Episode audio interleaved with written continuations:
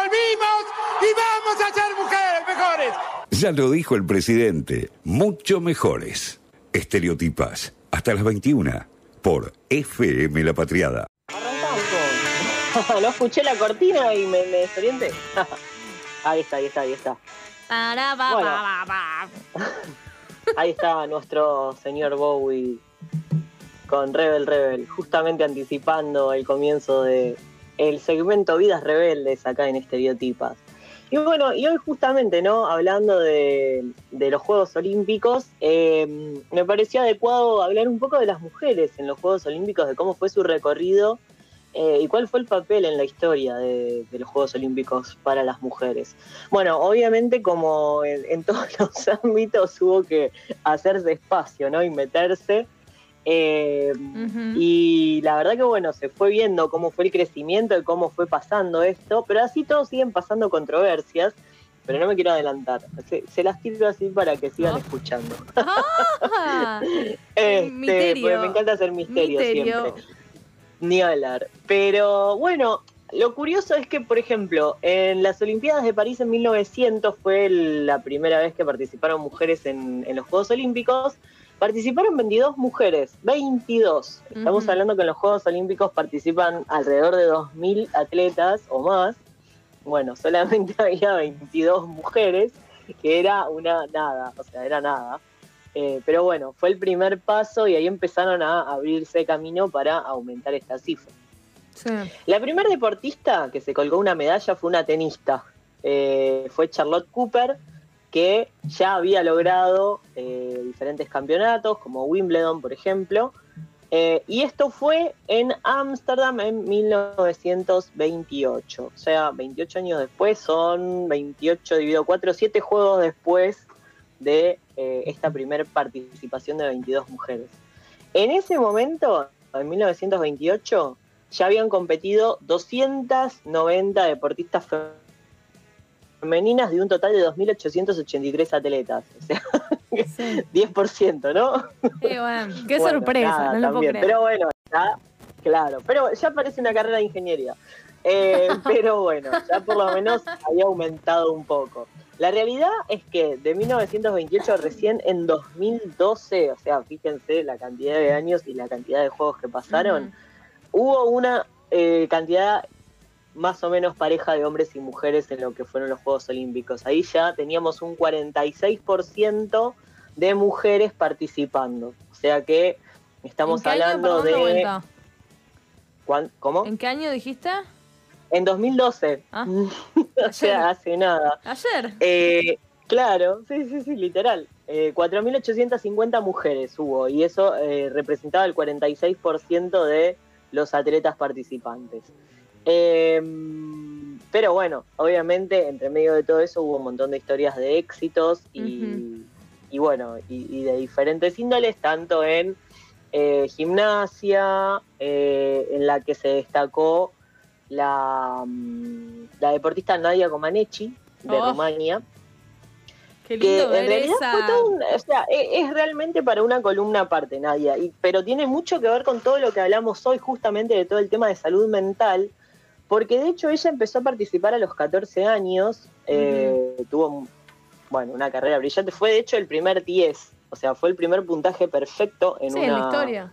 participación en la historia, eh, pero a los 15 años, o sea, al año siguiente de esa, de, de 14 esa años, era muy participación, sí, 14 años, nada, o sea, de hecho, eh, lo cuentan los padres que, bueno, la, la anotaron para hacer gimnasia porque era una persona que como que no se podía quedar quieta un segundo, entonces para ver si se cansaba, la anotaron para que haga gimnasia, o sea, actividades que hacen los padres para que los hijos se calmen, digamos. Sí. Eh, y básicamente consiguieron lo contrario, o sea, ella no solamente no se cansaba, sino que aprovechaba cada segundo del día para practicar, así que andaba saltando y corriendo por todos lados.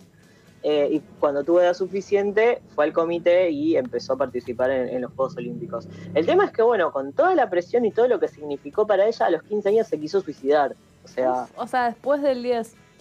Exacto, porque claro, o sea, fue una presión muy importante a una edad muy temprana, sin el acompañamiento adecuado, y bueno, realmente tuvo consecuencias eh, que, que por suerte no llegaron a mayores porque bueno, fue un intento de suicidio, no lo logró, y bueno, después sí siguió participando, ya con otras contenciones, ya en otro contexto, pero bueno, estamos hablando de, de- de gente, de personas muy jóvenes, eh, con una presión muy grande representando a países, que bueno, no siempre Sí. se maneja de la mejor manera.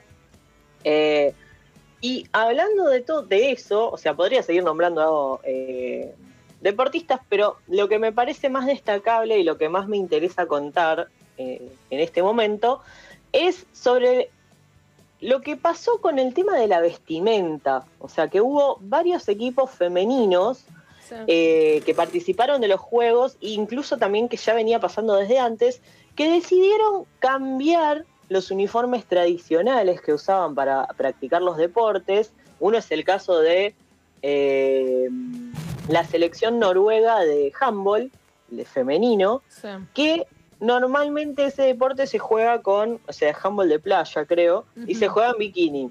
O sea, como el vóley, vieron que el vóley también se juega en bikini. eh, Porque estás en una playa, hay que recrearlo. Claro, bueno, cuestión que esta selección dijo, sí, todo bien, pero no, la verdad que nos resulta re incómodo, sexista, una porquería, así que vamos a jugar con shortcito, como jugarían los hombres. bueno, ¿qué pasó? Las multaron. Porque no, ese no era el uniforme, tenían que jugar en bikini. Entonces las multaron. O sea, una locura. No, Aparte no. creo una multa como de, no sé, 1.800 euros, una cosa así. Y ahí saltó Pink, la cantante, este, que bueno, creo que, que todos la conocemos, y dijo, muchachas, eh, yo pago la multa. ¡Ah, Eh, un besito! ¡Un besito! Pago Perdón. la multa, ustedes Excité. sigan eh, defendiendo los derechos de las mujeres, a que no se las trate como objetos, a que no tengan que jugar en bikini o incómodas. Y eso como que sentó un precedente y a partir de ahí el equipo alemán de gimnasia artística decidió también cambiar su vestimenta para participar en los Juegos Olímpicos y de hecho en vez de hacerlo en malla lo hicieron en un traje de cuerpo entero. Porque les resulta más cómodo y porque no querían lo mismo, o sea, que no se sexualice eh, la participación de ellas en Sí. los Juegos Olímpicos. Así que bueno, es como que se está viendo un cambio también en ese sentido en los deportes que por ahí eh, trataban a las mujeres como, ah, bueno, la chica en bikini o, este, bueno, la mallita o no sé qué. Bueno, la idea fue, nos queremos ver igual elegantes, pero estar cómodas porque tenemos que hacer determinados movimientos, piruetas, etcétera, y la verdad que con estos trajes es muy incómodo y no hacen a, lo que nosotros queremos mostrar o al puntaje que queremos obtener. Así que bueno, la verdad que me pareció una maravilla, me encantó aparte este, esta sororidad de Pink diciendo muchachas, yo les pago la multa porque esto la verdad es un disparate. Hubo igual una controversia. eh, de, de parte de Noruega salieron también a dar declaraciones que les parecía totalmente ridícula la multa por algo que no tiene que ver con el reglamento del juego. Pero bueno, nada, o sea, así estamos. Siempre tiene que haber un rebelde inicial para que las cosas empiecen a cambiar. Y bueno, en este caso fue justamente la selección noruega de handball. Así que un aplauso para ellas. este, sí, sí, sí. Y bueno, y para Pink, que también se, soli- se solidarizó con la causa. Sí, sí. Eh, bueno, nada. que regia Olímpicos, Pink. ¿Me pones un poquito de Pink? Un poquito. sí, tal cual. Un poquito, Gonzi. Poneme un poquito de Pink para cerrar este espacio. Porque se lo merece, totalmente. Sí, de una. O sea, darle como fuego. ¿sabes qué? Me meto en esta, que no tiene nada que ver con lo que yo hago porque puedo y porque Claro. ustedes son unos por giles. eso, le mandamos un beso a Pink, que es una genia. Sí, además no sé cómo es la situación de, de- de las deportistas noruegas, eh, pero la realidad es que, en gran parte del mundo no, no tienen tanto acompañamiento.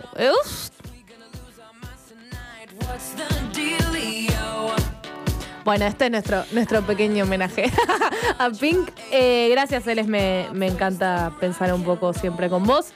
Eh, y hay mucho de esto, hay mucho título de la esposa de tal, eh, tal, eh, tal, eh, no me sale, deportista, ganó este premio, pero gracias a su marido, el coach. Hay como esas cosas todavía en el 2021 Tokio 2020. Así que nada, por menos sexismo. Escuchamos Pink y brindamos con, con las cervezas que estamos tomando acá en el piso. Vos, yo supongo que tenés un café. acá. Tenés un café. Café acá, brindo. Brindamos por Pink y por que, que no jodan más. Todo lo demás. Me encantó el resumen. Estereotipas por FM La Patriada.